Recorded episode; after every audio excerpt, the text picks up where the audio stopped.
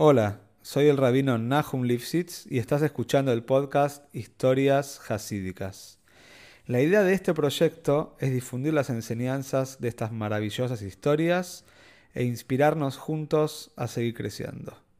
Si querés dedicar una historia y apoyar a este podcast, podés comunicarte al mail que figura en la descripción de cada capítulo. Muchas gracias por escuchar y que lo disfrutes. Esta historia es para Broje y Atzloje de la familia Levi. Se cuenta que una vez llegó un hombre al Valshemtov, tocó la puerta de la casa y el Yamesh, el ayudante del Valshemtov, atendió. Y este hombre pidió por favor que quería conocer y hablar con el Valshemtov. El Yamesh inmediatamente fue a hablar con el Valshemtov y este permitió que esta persona entre a Yehidus, a una audiencia privada.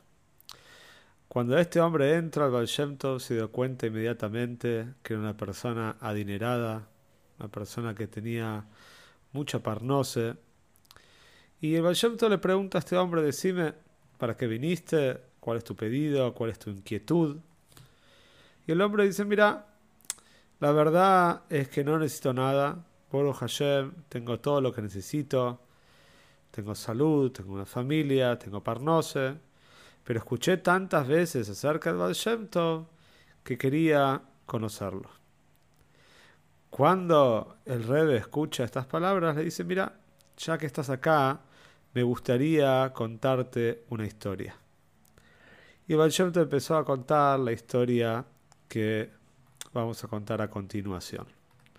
Hashem dijo así, mira, había una vez dos chicos, chicos, eran muy amigos, juntos iban al Heider, jugaban juntos, estudiaban juntos, pasaban el tiempo libre juntos, realmente se querían muchísimo, con mucho asisroel, con mucho compañerismo. Los dos pasaron por la yeshive, los dos se casaron, empezaron una vida de casados, tuvieron hijos y también empezaron una vida comercial. Cada uno abrió un negocio y empezó la vida, lo que sería la vida de casado. ¿Qué pasó? Con el tiempo, uno de los dos, Poro Hashem, terminó con una parnose muy grande. El negocio de él había crecido muchísimo. Poro Hashem le había ido muy bien. El otro al principio también había empezado muy bien, pero con el tiempo Hasbe Sholem fue perdiendo capital, perdiendo dinero, hasta que terminó totalmente en bancarrota. Estas personas, estos dos amigos, ya no vivían en la misma ciudad. Y cuando el que el amigo, la persona que había perdido todo su dinero, había agotado todas sus posibilidades de ayuda en su ciudad, ya no sabía lo que hacer, se acordó del gran amigo que tenía, sabía que Boros Hashem le estaba yendo muy bien y decidió emprender un viaje con las esperanzas de poder recibir ayuda. Y así fue, el hombre llegó a la casa de su amigo, fue recibido con todos los honores, el amigo le contó sobre su éxito comercial, sobre su familia, sus hijos, hablaron y recordaron también la infancia. Y en un momento el hombre que va a pedir ayuda se pone a llorar, se quiebra y le dice, mira, vengo acá porque realmente sos mi esperanza de que me puedas ayudar, es la última esperanza que tengo, ya no sé lo que hacer, perdí todo, inclusive la ropa que tengo es prestada, realmente no tengo casi nada.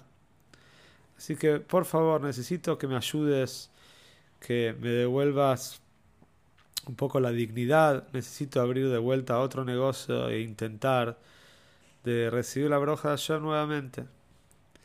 El amigo se emocionó hasta las lágrimas. Le dijo, seguro que sí, quede tranquilo. ¿Cómo no voy a ayudarte? Mi gran amigo, pasamos tantas cosas juntos, la infancia, el Heider, la yeshive. Por supuesto que sí. Llamó a su contador, hicieron algunas cuentas acerca del negocio y decidió firmar un cheque por una cantidad de dinero realmente muy pero muy grande para que el amigo pueda empezar desde cero. Por supuesto, el hombre que había perdido todo le agradeció, lo abrazó, le dio muchas brojes y se despidió. Llegó hasta su ciudad, empezó un negocio nuevo y Baruch Hashem tuvo mucha, mucha bendición, mucha broje. Le empezó a ir bien hasta que se hizo una persona muy, pero muy adinerada. Mientras tanto, el amigo que lo había ayudado, que estaba tan bien económicamente, empezó a tener problemas. Empezó a tener problemas económicos cada vez más grandes, hasta que se invirtió la situación y él perdió todo. Y el amigo que había pedido ayuda como dijimos, le estaba yendo muy pero muy bien. Entonces, esta persona ahora, el que había ayudado, que ahora él mismo estaba en bancarrota, decidió recurrir a su amigo y dijo, seguramente él me va a poder ayudar, así como yo lo ayudé en la situación de apremio, una situación tan complicada en la vida de él, seguro que él me va a ayudar a mí también. Pidió dinero prestado, emprendió el viaje para la ciudad donde vivía su amigo. Cuando llega, ve una casa hermosa, un palacio, se da cuenta que no es tan fácil acceder, no es tan fácil entrar. Toca una campana y lo recibe el Yamesh, recibe el ayudante de este hombre, le dice, sí, decime, ¿para qué venís?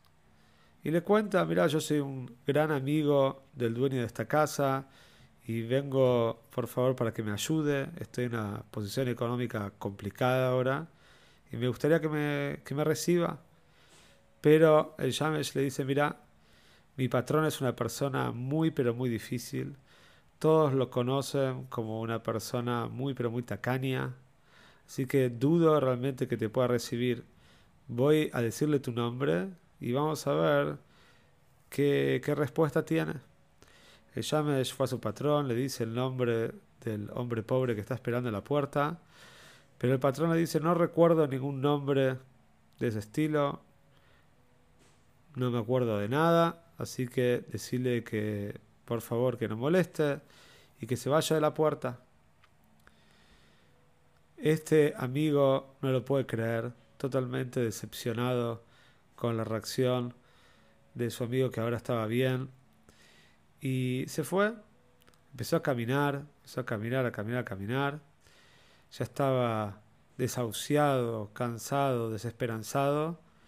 Cae en el camino, a la mitad del camino, y fallece. Al mismo tiempo, el, el amigo de él, el que ahora estaba bien económicamente, también tiene un problema de salud y también fallece. Todo esto, recordamos, le está contando el Valshento a este hombre que está ahí parado que lo vino a conocer. Las dos Neshomes suben al Shomai. Inmediatamente a la Neshome de la persona que quiso ayudar al compañero, que compartió la riqueza con él, quieren llevarla directamente al Ganeiden. Y a la otra Neshome quieren llevarla al lugar opuesto. ¿Cómo puede ser? Empiezan a juzgarlo. El amigo lo ayudó tanto y él no quiso ayudar a su amigo, lo dejó morir en la calle. Pero esta Neyome del hombre bueno, del hombre que estaba yendo para Ganeide, no pudo soportarlo, dijo no.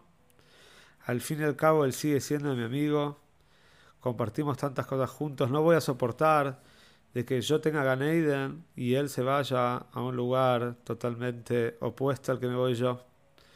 No puede ser, yo no quiero ser el que provoque que otra Neyome vaya a ese lugar. Entonces en el Shomayim hubo realmente una conmoción muy grande por las palabras de esta Neshome. Le dijeron, bueno, decinos vos qué, qué se puede hacer, cómo querés juzgar a, tu, juzgar a tu amigo. Al final, la Neshome esta dijo, bueno, por favor, denos otra oportunidad. Y así fue como las dos Neshomes volvieron a bajar acá a la tierra. Estas Neshomes bajaron cada una a un cuerpo diferente. La Neshome del hombre de Tzadik que iba a ir al Ganeiden bajó el cuerpo de un chico muy pero muy pobre, una familia muy pobre. Y la otra, la, otra Neshome que tenía que ser juzgada bajó al cuerpo de un chico de una familia muy pero muy rica. La vida pasó, pasaron los años y el destino hizo que esta persona que había nacido, este chico había nacido en una familia tan pobre, terminó pidiendo chedoque por las puertas de las casas de la ciudad. Y un día, cuando llegó a una ciudad, tocó la puerta de este hombre, esta que había caído en la de un chico muy, pero muy, de una familia muy rica, y que posteriormente ya era una persona más grande y también con mucho parnose. Toca la puerta, pide ayuda. El hombre, el dueño de la casa, abre la puerta le dice, se ve que no sabes, no te informaron, no sos nuevo en esta ciudad, que yo no doy chedoque, no me gusta repartir mi riqueza, así que por favor andate de acá. Este hombre caminó unos pasos y falleció. Y esta historia le cuenta el Baal a este hombre rico que lo vino a visitar. Baal le clava la mirada a este hombre y el hombre empieza a temblar y se acuerda exactamente que hace unos días atrás un hombre tocó la puerta, pidió Chedoque y se acuerda perfectamente la respuesta de él, que él no da Chedoque, que es una persona tacaña que todos conocen y ya todos ya saben, que a la casa de él Chedoque no hay que pedir. El hombre se pone a llorar desesperado y le pide al Valshento un tikkun, un arreglo. Dice, ¿cómo puede hacer? Ya es la segunda vez que me equivoco. La primera vez en otro Gilgul, en otra reencarnación, y ahora esta vez. ¿Cómo puedo hacer? Te esperó hasta que el hombre dejó de llorar, tuvo un largo, largo tiempo llorando. Y después le dijo, mira, primero tenés que buscar a los hijos de este hombre que tocó la puerta y tenés que mantenerlos de por vida. Tenés que darle suficiente dinero para que puedan estar bien de por vida. Y con el dinero que te reste, que te quede, tenés que repartirlo en chedoque. Y vos mismo vas a vivir de la chedoque el resto del tiempo que te quede de vida. El hombre aceptó, así vivió, se transformó él mismo en un tzadik, hizo una chuve totalmente verdadera, y Boro Hashem, su neshome, tuvo un tikkun, tuvo un arreglo.